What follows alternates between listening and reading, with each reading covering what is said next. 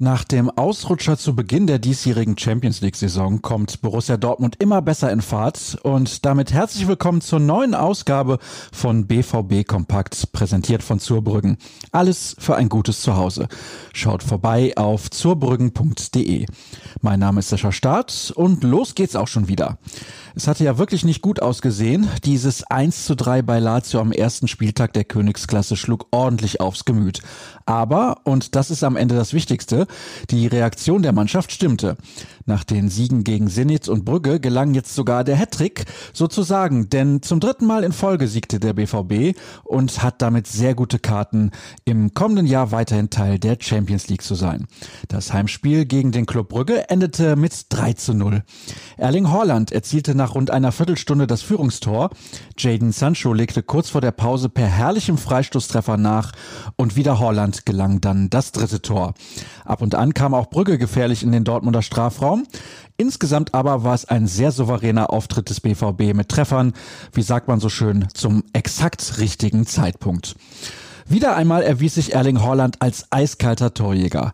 Gegen Hertha BSC kam noch Yusufa Mokoko für den Norweger in die Partie. Diesmal ließ Trainer Lucien Favre das Top-Talent auf der Bank. Das allerdings war natürlich nur eine Randnotiz an diesem Abend. Wirklich wichtig war der Sieg des BVB. Das fand auch Torwart Roman Bürki. Es war ein gelungener Abend. Wir haben im Sommer gute Charaktere dazu bekommen. Die ziehen nicht zurück auf den Platz. Wenn es läuft, dann läuft es eben.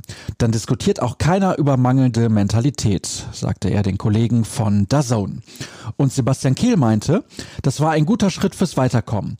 Wir wollen einen richtigen Lauf aufnehmen, denn wir haben noch einiges vor bis Weihnachten, äußerte sich der Leiter der Lizenzspielerabteilung. Mit dem klaren Erfolg gegen Brügge hat der BVB jetzt beste Chancen aufs Achtelfinale.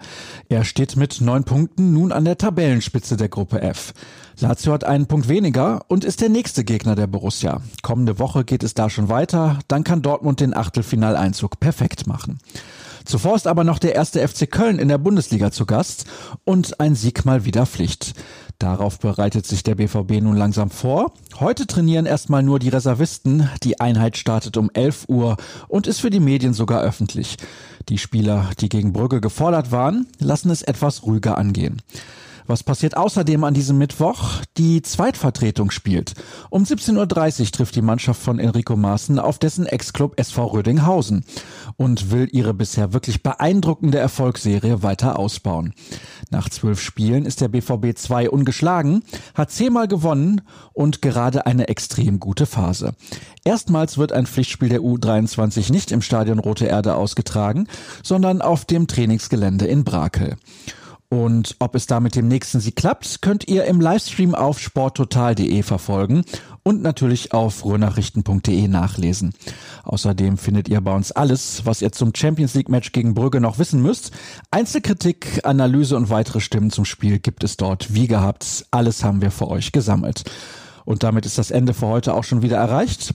Bei Twitter findet ihr uns unter rnbvb und mich unter Start. Habt einen schönen Mittwoch. Morgen sind wir wieder für euch da. Tschüss.